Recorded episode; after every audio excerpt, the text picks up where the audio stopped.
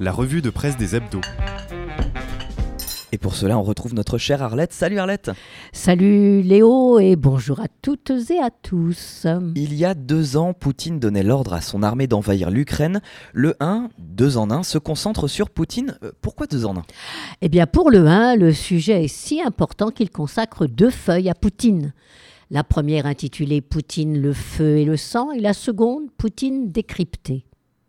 Le deuxième anniversaire de l'invasion de l'Ukraine marque un tournant dans le conflit qui oppose l'Ukraine à la Russie. Et la mort d'Alexei Navalny, l'un des principaux opposants au pouvoir russe dans une colonie pénitentiaire sibérienne, sonne comme un rappel glaçant du véritable visage du, du régime poutinien. L'opération de propagande lancée par Vladimir Poutine via l'ancien journaliste trumpiste Tucker Carlson et les déclarations de Donald Trump mettant en cause l'unité du camp occidental ont suscité une avalanche de réactions. Je viens de vous lire quelques réflexions saisies dans le Zakouski de Patrice Trappier.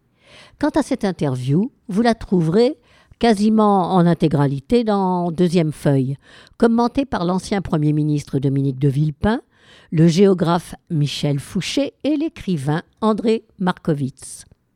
Dans la première feuille, le géopolitologue Dominique Moisy bat en brèche l'idée que la victoire de Poutine est devenue inéluctable, tout en mettant en garde les Occidentaux contre l'arrogance excessive dont ils font preuve face aux autres pays.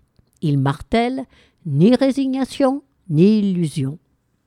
Luba Jurgenson, écrivaine, traductrice, professeure d'études slaves à la Sorbonne, partage ses inquiétudes et ses espoirs au sujet du conflit. L'enjeu, ce sont nos valeurs. Quant à Anna Colin Lebedev, sociologue, elle, elle souligne que les Russes sont dans l'ensemble peu enthousiastes face au conflit et pointe les stratégies d'évitement de la guerre. Et si la stratégie militaire vous intéresse, le zoom signé Michel Goya, militaire et historien, vous passionnera sûrement. Courrier international va encore plus loin, l'Europe sur le pied de guerre. C'est le titre sur la couverture et le sous-titre est encore plus clair. Débat sur un retour de la conscription, armée de réserve, hausse des budgets. Deux ans après le début de la guerre en Ukraine, le continent se réarme face à la menace russe. Dans son édito, Claire Carrard explique Karl Oskar Bolin, le ministre de la Défense civile suédois, un amiral néerlandais Rob Bauer, sonnait l'alerte en janvier. Sir Patrick Sanders, le chef d'état-major de l'armée de terre britannique, provoquait une petite tempête en appelant à la création d'une armée citoyenne. C'est la conjonction de ces déclarations en début d'année qui nous a fait envisager de monter un dossier sur la façon dont les Européens se préparent, ou pas, à l'imminence d'un conflit. Nous en étions là de notre recension quand les déclarations de Donald Trump, il a affirmé le 10 février Je n'aiderai pas l'Europe en cas d'attaque russe, sont venues ajouter aux inquiétudes sur le vieux continent. Alors que les Russes semblent reprendre l'avantage sur le terrain, l'Europe entière semble sur le pied de guerre. Partout sur le continent, la tendance est au réarmement. Pour vous rassurer, ou vous effrayer, le dossier complet est à lire de la page 26 à la page 34 de Courrier international.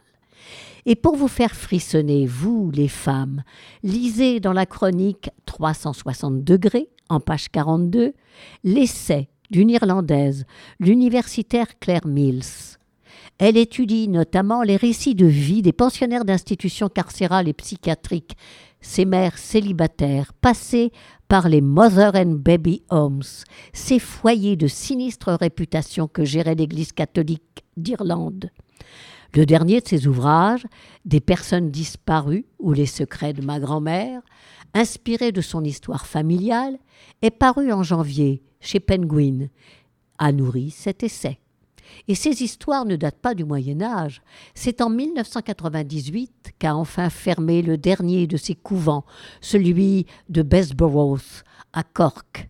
Ces institutions ont accueilli, au bas mot, 56 000 mères non mariées, des jeunes filles de 12 ans comme des femmes dans la quarantaine, et au moins 57 000 nouveau-nés et jeunes enfants. Encore Poutine sur la couverture de l'Express. Mais la cible de l'Express n'est pas uniquement Poutine, mais, je cite, les magouilles secrètes de sociétés européennes. C'est une enquête signée Béatrice Mathieu et Charles Haquet. Selon eux, une dizaine d'entreprises occidentales sont soupçonnées d'utiliser le dédale de leurs filiales asiatiques pour continuer de commercer avec Moscou. Mardi 13 février, dans une discrète salle de réunion du Berlaymont, le siège de la Commission européenne à Bruxelles, l'ambiance était sépulcrale, un peu comme si l'air venait à manquer. Mayreed McGuinness, la commissaire irlandaise aux services financiers, a réuni tous les représentants des 27 États membres, responsables du suivi et de l'application des mesures de rétorsion votées contre le régime de Vladimir Poutine. David O'Sullivan, vieux briscard des arcanes bruxellois et ancien ambassadeur de l'UE à Washington, est à la manœuvre. À chacun, il tente une feuille, une sombre énumération de sociétés européennes prises la main dans le sac. Depuis des semaines, les limiers de la Commission européenne épluchent les données des douanes Russes et décortiquent les codes affectés à chaque produit l'équivalent d'une dizaine de milliards d'euros de produits dont le commerce est interdit avec Moscou aurait franchi les frontières russes en provenance d'Asie. Un autre article de l'Express me paraît indispensable pour comprendre pourquoi le monde ne va pas bien.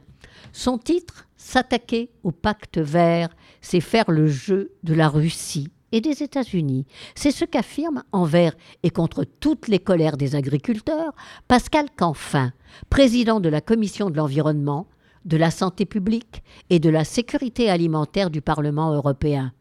Pascal Canfin répond aux polémiques entourant le pacte vert. Télérama propose chaque semaine les programmes télé. Cette semaine, il consacre son dossier à CNews. Dont le titre dit l'essentiel. CNews, chaîne d'infopinion.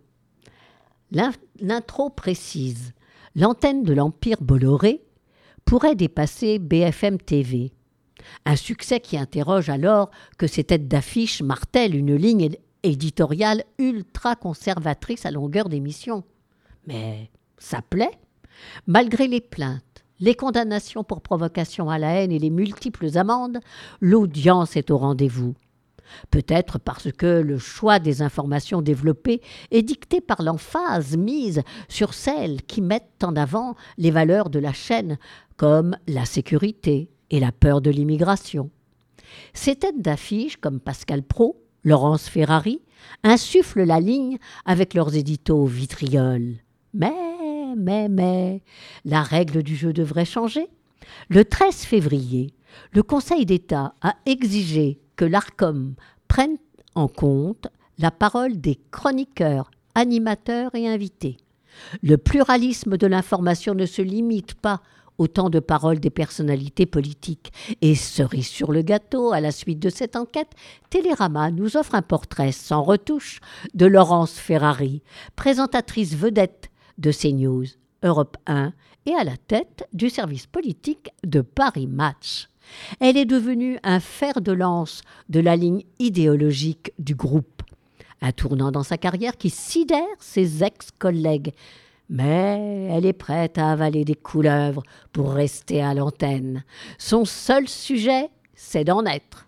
Ah, l'ambition Le canard enchaîné en remet une couche et pas vraiment l'azuré.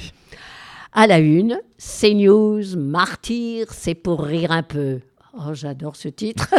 et quel article qui relève tous les titres et tout ce qui défile sur le bandeau de CNews. Depuis que, je cite, le Conseil d'État, saisi par les bolcheviques de Reporters sans frontières, a rappelé à la télé Zemmouro l'épéniste qu'il serait bon de varier les opinions et a enjoint à l'ARCOM de veiller au grain. Le concert des lamentations se joue à guichet fermé dans les médias Bolloré. C'est signé au vitriol par 6.n. Et alors, malgré tout ça, personne n'est encore descendu dans la rue quand même. Hein. bon, les autres titres de la une. Avant sa visite au salon de l'agriculture, Macron voudrait enterrer la vache de guerre. Et le dialogue des cantons n'est pas mal non plus. Le RN fait partie, fait-il partie de l'arc républicain? Une chose est sûre, Au RN, il n'y a pas que des flèches. MTAS, dans son édito, pointe toutes les contradictions de la politique macroniste. Je cite D'autant que, souvent, au pays du en même temps qu'est la Macronie, on a l'impression d'entendre tout et son contraire. Mais ça n'est pas plus clair au pays de la RNI. Ça, c'est moi qui l'ai inventé, celle-là. Si j'en crois l'article intitulé Mais il est où le RN Il est passé par ici? Il repassera par là?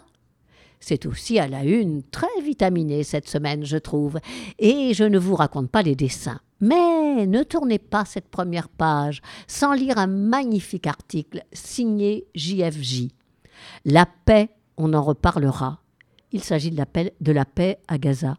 Pourtant, des voix, et pas des moindres, franchissent timidement la frontière de chacun des camps qui se ferment et fulminent à l'évocation de l'horreur vécue par le camp d'en face des justes dans les deux camps parlent, écrivent. Les mots contre les canons, ça ne fait pas le poids C'est certain. Mais lisez-les, écoutez-les, pour leur donner peut-être un peu plus de poids. Enfin, Rob Bresny n'est décidément pas un astrologue comme les autres. Alors, contrairement aux bulles papale. Mes, proclamations, dit-il, n'ont rien d'irrévocable ni d'infaillible. Contrairement à Nostradamus et à tant de devins modernes, je ne saurais prétendre savoir ce que demain nous réserve. Garde bien à l'esprit ma devise lorsque tu lis mes horoscopes. Poisson, l'avenir est indécis, notre destin est capricieux. Je t'invite même à te l'approprier, car dans les semaines qui viennent, ton parcours sera largement dicté par ta volonté. Comment imagines-tu le prochain chapitre de l'histoire de ta vie? Il ne tient qu'à toi d'infléchir ta destinée et de faire de ton idéal une réalité.